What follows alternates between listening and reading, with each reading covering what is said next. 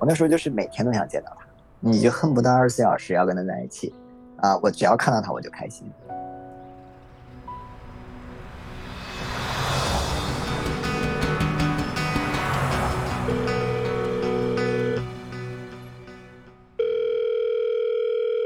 你好，这里是微光斯坦尼。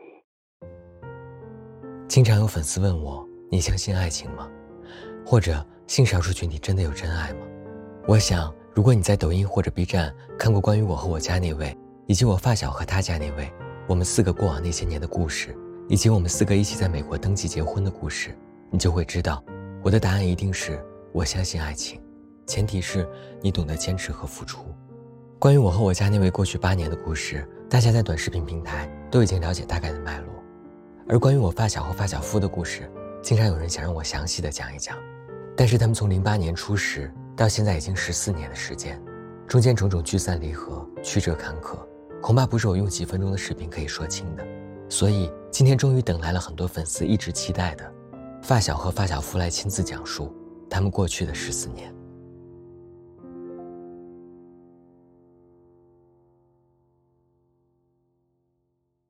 呃，大家好，我叫小北，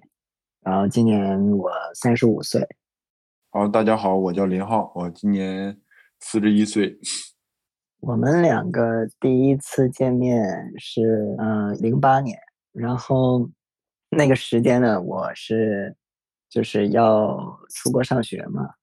所以就是当时就是帮我办理出国留学的这个中介呢，他是在就是林浩所在的城市。然后，所以其实当时我这个给我办这个留学的这个朋友呢，其实他是 gay，但是最起初我是不知道的啊。然后当时，呃，我就去他那个城市好几次跟他见面呢，谈我这些事儿。后来有一次，因为慢慢大家比较熟了嘛，因为不是一个城市，所以有的时候我会住他家里面。然后其实呢，我慢慢就能感觉到他是 gay，但这件事儿呢，他就是一层玻璃纸，大家也都没捅破嘛，对吧？嗯，后来呢，就是除了平时我们。就是办这个正常事儿以外的，有时候我们一起出去喝杯东西啊，可能会就是放松放松。然后那一天呢，就我们就去喝咖啡，然后喝咖啡，我们两个人就是在那聊天的时候呢，他就接到电话，其实就是林浩他当时因为他们是朋友嘛，所以他就给他打电话，就问他在哪儿，他就跟他讲我们在这喝咖啡，你要不要来？然后呢，那个时候林浩就过来了，但当时呢，他旁边有另外一位朋友，就是两个人一起来的。所以当时我记得我们是坐在那个咖啡厅的二楼，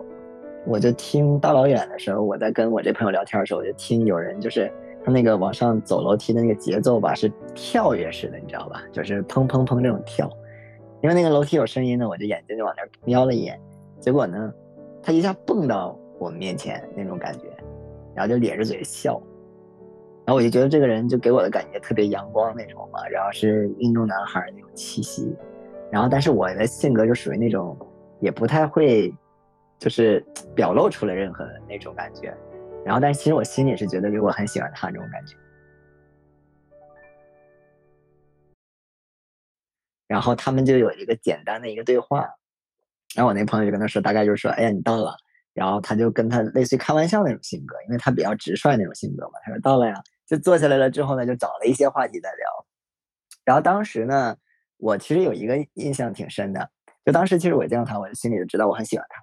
然后我们聊的话题呢，就是由浅入深。当时就聊到了一个话题，就是说一个简单的送人礼物的这个话题。因为我们当时就聊到一个东西，说啊，如果说你 A 喜欢 B，那 A 在 B 的生日的时候送他了一个礼物的话，那如果 B 不喜欢 A 的话，这件事情要怎么做？我记得当时我的朋友跟我呢，我们的想法是比较一致，觉得说如果你不喜欢对方。那人家对方有这个情谊在，你也不好拒收。那你如果是比较决绝，你可以选择不接受。但是如果说碍于大家还是朋友的角度，那你可以接受之后，在对方过生日或者怎么样的场景呢，你再还给他嘛。然后当时我记得就到林浩这的时候问他的想法呢，他的想法当时直观上来说，其实让我觉得是挺打折扣的一个分儿。而且因为他的说法是，如果说别人喜欢我送我礼物的话，我就会接。然后之后呢，我说，他说没有之后了。然后我说：“为什么说那如果没有之后的话，这不会给人造成一个误会吗？就是你看我送你东西之后，你肯定是很高兴的，那你可能给人一个就是说有开端的这个可能性。然后他的论断是说，不是啊，他说你看你喜欢我，然后你送我东西，你的内心得到了满足嘛？那你既然已经得到满足了，如果我再去送还你东西的话，那这个是给你一个不好的开始，让你觉得好像我对你怎么样。所以这个是个小插曲哈，但是这个事儿当时对我是有一点影响的。我就觉得说，这个人如果是这么去考虑的话，我还挑不出来你有什么逻辑上的毛病。但我觉得说这个事儿，就是在我的认知当中，我觉得这种角度是比较自私的一种表现。我多少心里有一点这个小的。呃，合计，但是我也没想太多哈，就多少有一点之后后来呢，我们几个人就结束了，在咖啡厅结束之后呢，就去我朋友他们家里一起去玩儿，然后去玩儿，在家里面聊聊天儿。后来就说没什么意思，就几个男生就说那就打扑克吧，啊，然后就开始玩牌。然后当时因为我那朋友他们家里也没有多大，所以我其实我们都是为了舒服，就基本在他的床上，这几个人盘在那儿一起啊，在玩牌。然后那个时候我就发现一个特别 奇怪的一点，就是，就是他这个人嘛，就特别不老实，就他一直在抻腿啊什么，因为他喜欢运动嘛，他就一直在掰腿啊、压筋呐，就抻来抻去的。然后你知道那床本来也没有多大，他就一直在翻腾。但是因为其实我是很喜欢他的嘛，我不觉得这件事情对我造成多大困扰，我只是觉得挺有意思，但是又挺好奇为什么这个人这么能翻腾。然后其实这个事儿是过了好久之后呢。他自己的内心独白，他跟我讲，他说其实那个时候就是他可能对我有一些小的涟漪，所以他就一直在表现自己，但他又不知道怎么表现自己比较好，所以他一直就不能安分，他一直在动，就一直动来动去压筋啊、抻腿什么的。那个场景我现在还脑子里还有印象，就特别逗。然后在那天之后吧，就几乎每一天呢，他都会来我这朋友家，因为那个阶段我不是住在我朋友家嘛，对吧？然后我当时是比较后知后觉，我不觉得说他来朋友家跟我有什么关系，我以为就是他们关系很好，因为他家跟我朋友家不远，我觉得他每天就是过来都是打个招呼啊，坐一会儿什么的。直到好久之后吧，就是我的那个朋友帮我办留学这个朋友，我们私下聊的时候，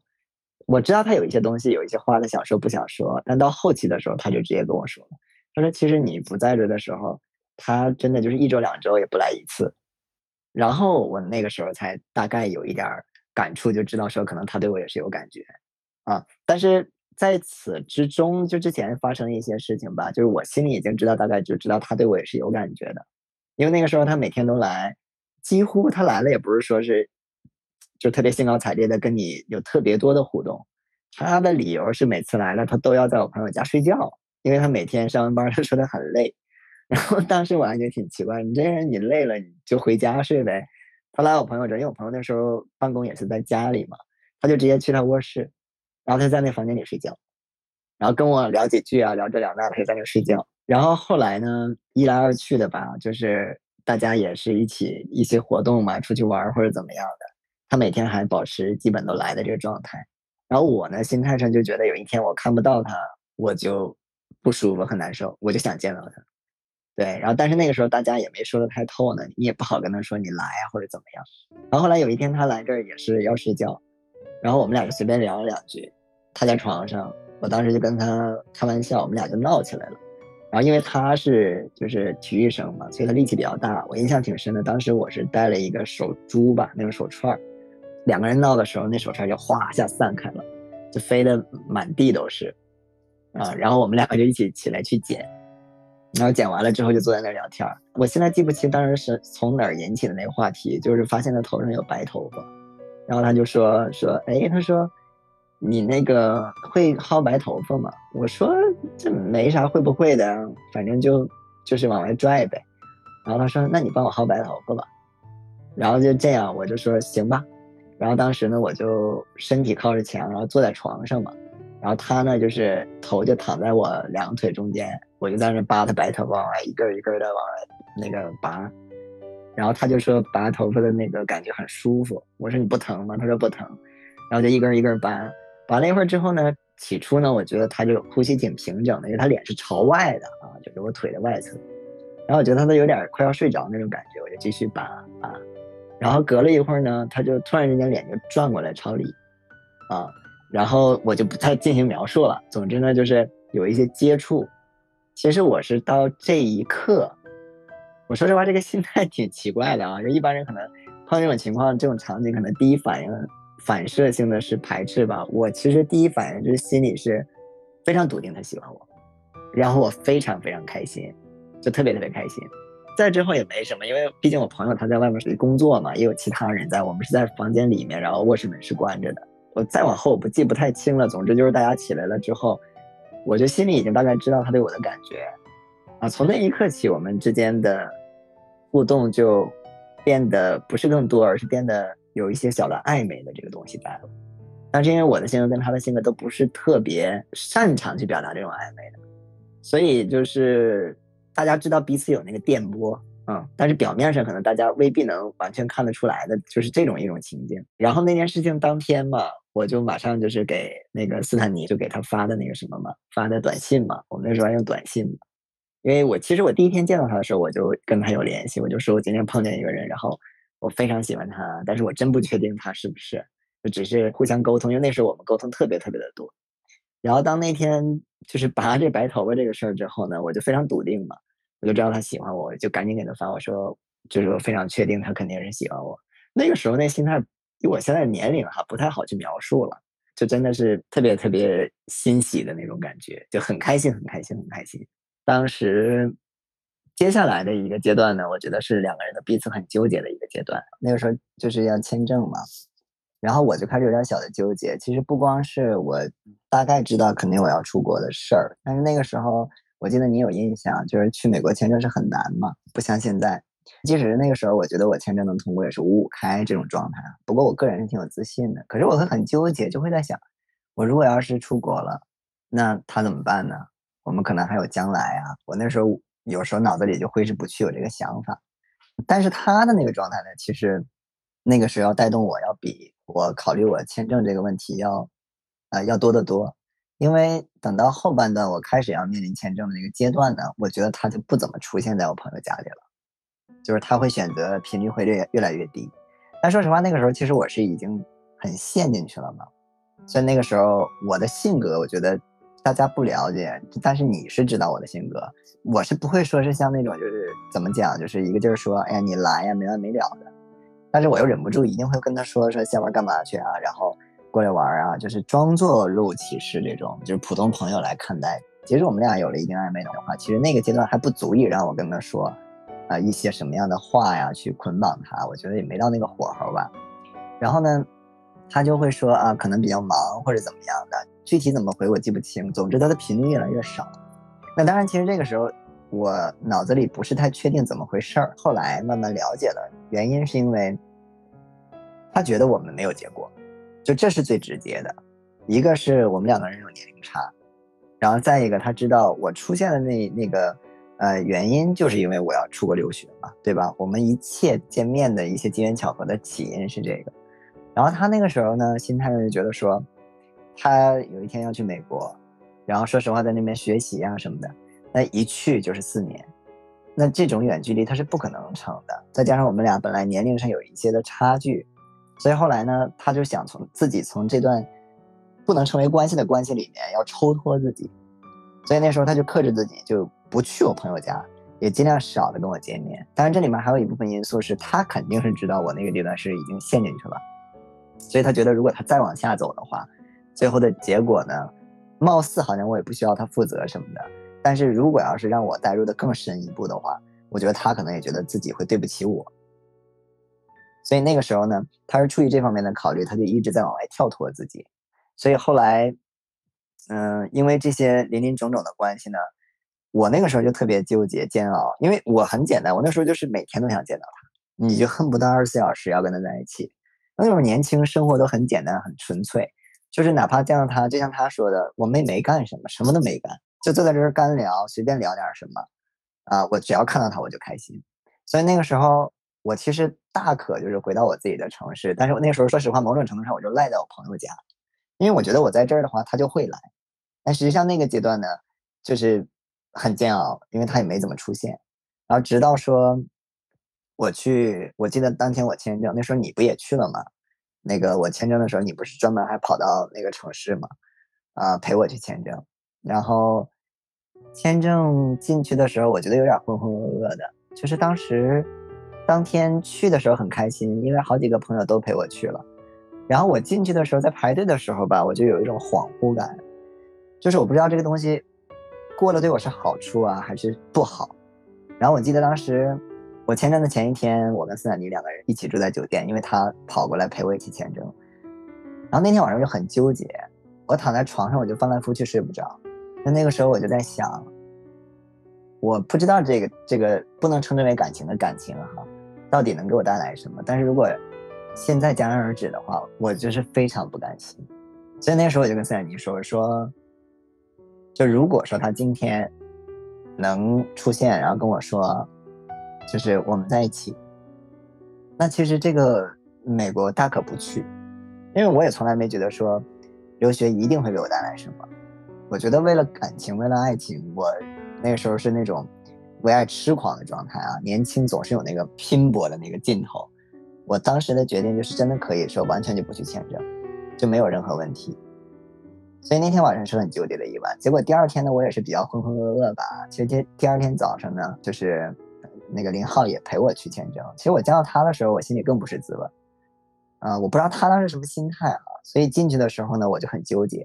结果呢？就是很顺利的就过了，一共没问几个问题。我当时拿着那个，我记得当时是通过了之后，他会会给你一张红卡，他就会把你的 passport 拿走。然后我拿着那红卡出来的时候呢，我记得周围好多家长他们就问：“哎呀，他都问你什么问题了？怎么怎么着？”我就整个是没有听他们在说什么，我也没有任何喜悦。然后我记得我出来的时候，大家都站在那个，因为领事馆中间是封闭的嘛，人不能进的，他们就在那个栅栏后边一排那个栏杆，然后大家就挺。就我能看到，包括斯坦尼他们那个眼神，都是那种问号那种眼神，就是你过了还是没过。然后我还记得我走过去就是就是挺清淡说了一嘴，我说我过了。然后但是我也笑了，然后大家就也都挺为之高兴的那种感觉。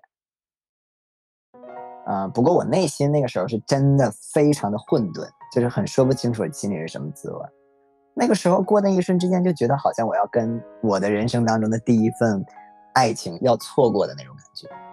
然后呢，接下来的日子呢，我就觉得每一天就感觉过一天少一天嘛。然后他给我的感觉是从我过了那天之后，反而呢，他更释怀了一些，就是他会跟我见面的频率反而更多了，就是让我有一种感觉，就是好像过把瘾就死的那种感觉，就是他会跟你去见面了，然后。包括我们俩一起出去看电影什么的，但是我们彼此就是这件事情都没有后说。就其实我是一直在 push 他，我一直在暗示他或者怎么样，呃，然后他永远都是谈到关键这个问题他就谈开。然后我记得当时我通过了之后离开那个城市的前几天的时候，有一天大家一起去 KTV 唱歌嘛，然后其实那个时候就是大家酒过几巡嘛，我那时候就鼓起勇气，我就有跟他说，因为反正也是酒喝的有点多嘛。然后我就说，就是如果要是我们能有可能性的话，我说这根本就不是，这些都不重要。然后我记得当时他跟我说：“你你去好好去上学，然后去好好生活。”就当时在 KTV 里的时候，但是就没有那么苦情啊，也没有什么大家流泪，什么都没有，就是我们两个很快的一个咬耳朵的一个话。然后我记得他在点歌的时候，我是从后面抱着他跟他说这个话。然后他说完那句话之后呢，我就觉得稍微有一点点的明白了，就是我也大概知道他的心态是什么了。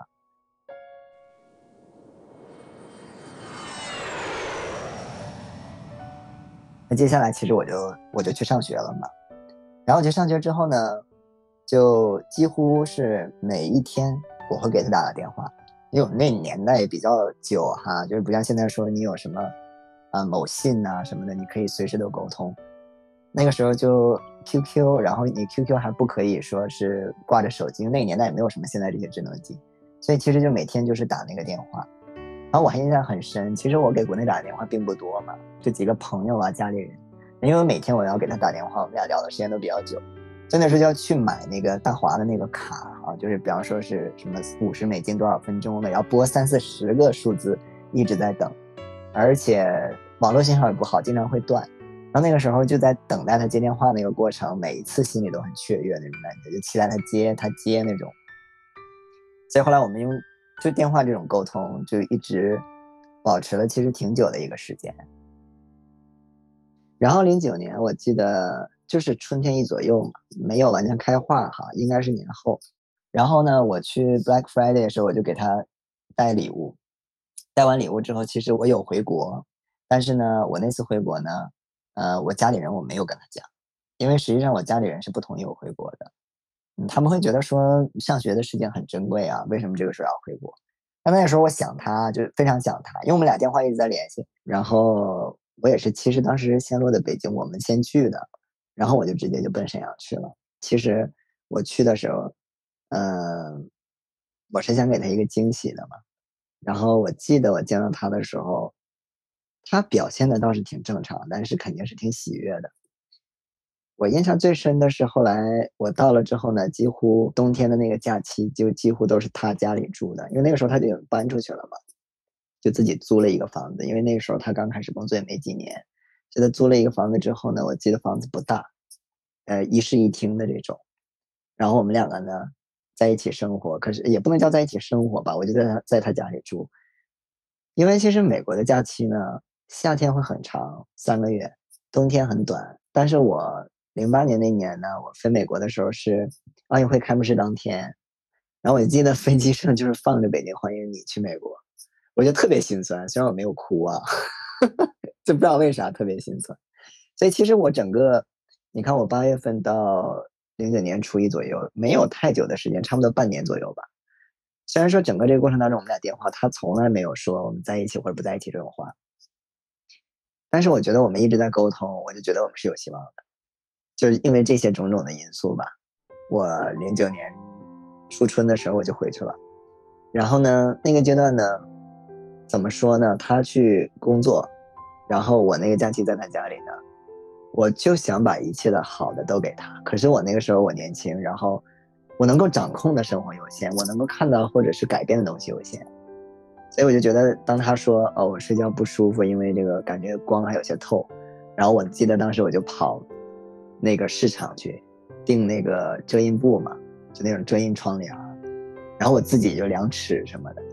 这些东西我都历历在目。然后订完了之后回去之后我亲自挂，那个时候我就觉得说，我知道我没过两天要回美国，我就觉得在我在的时候，我能够有限的能力范围之内，我想让他得到一切，但就是年轻嘛，你知道就有那个冲劲儿。然后他每天上班的时候，我就在家里面收拾收拾屋子啊。因为其实我没什么事儿可做，你也知道那个城市我没有什么朋友，对吧？那不像后来我生活工作了什么的，嗯，但是每天都不会觉得无聊。就那个时候我们的生活特别单纯，就是没有什么其他朋友，只有等他下班了，我们俩人一起吃个饭。我们几乎当时把那个城市所有的饭店都吃遍了。他就每天，因为那个时候他工作赚钱，然后他就想带我吃所有这个城市里好吃的东西。但是无论怎么着，那我们俩虽然睡在一个榻上，但是有一点就是从头至尾，整个这个这个阶段，这个寒假的阶段，我们其他的一些暧昧的东西都有做，但是唯一就是从来没有做过，呃，top bottom，就至始至终从来都没有。然后说实话呢，我不是典型的什么 bottom，但是在这段恋情的，我现在不能跟这个叫恋情啊，这段关系当中吧。我是觉得到那个时间节点了，这是一个很正常的事情。然后他可能不在乎年龄差别，但对我来说，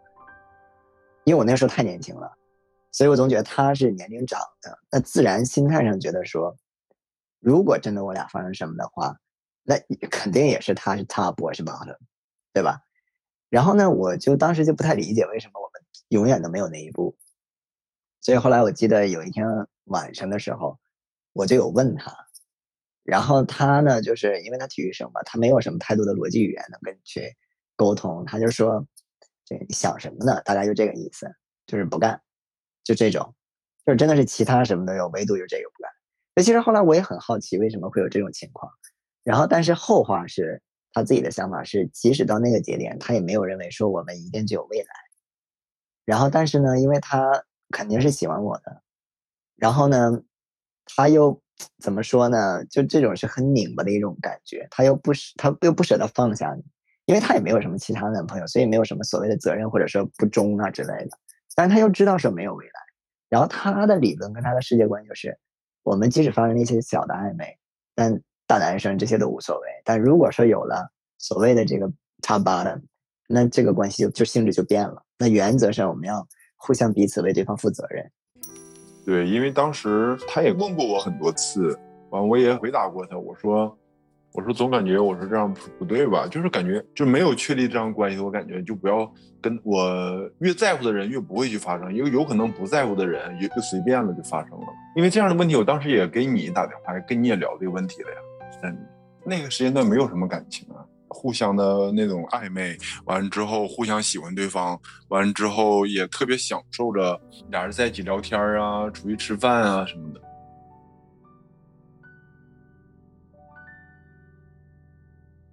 他紧接申请留学呢，是在我那个春天吧。我回了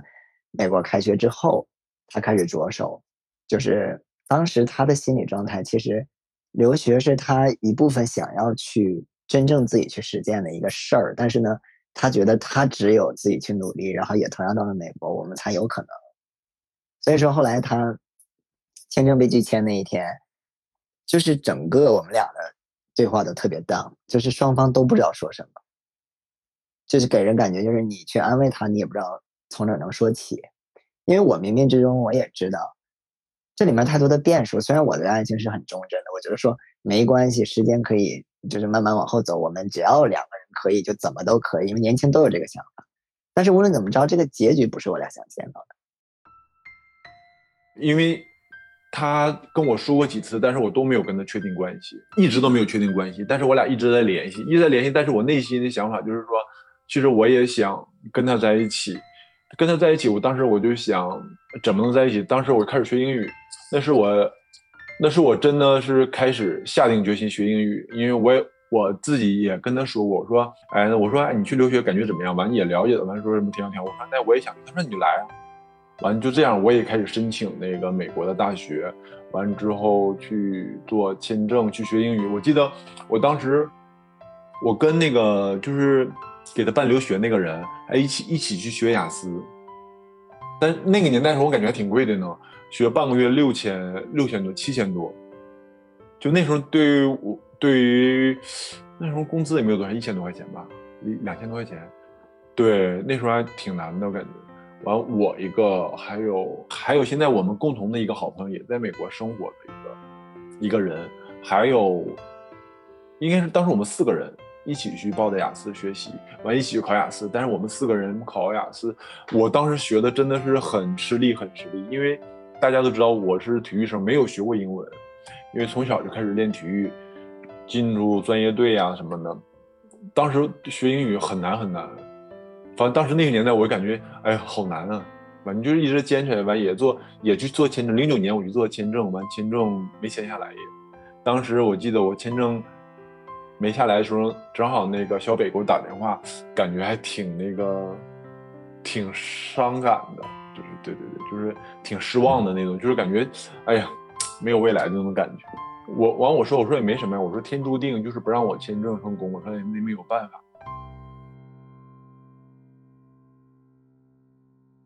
零九年的春天，我记得当时我发小经常会跟我煲岳阳电话粥，向我吐露恋爱中的种种甜蜜、烦恼和困惑。其中就包括刚刚所说，由于长时间的异地，加上发小夫签证失败，让他们尽管在经历了更深层的暧昧关系以后，却依旧不知道未来的路到底要走向哪里。关于接下来又发生了什么，是在什么样的情形下，他们正式确立了关系，将在下一期节目为你讲述。你可以在喜马拉雅、小宇宙、猫耳 FM、网易云音乐、苹果播客、哔哩哔哩搜索“微光斯坦尼”来收听节目。如果你也是性少数群体的一员，如果你也希望分享自己的故事，倾诉自己的困惑，你可以将自己想要分享的内容用五分钟以内的音频进行简单介绍。投稿音频我们会严格保密，投稿尽量不要使用变声器。正式录制和播出我们会统一进行变声处理。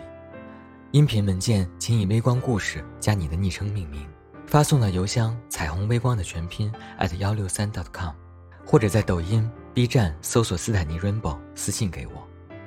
万物皆有裂痕，那便是光照进来的地方。我是斯坦尼，我在这里等你。我们下个故事见。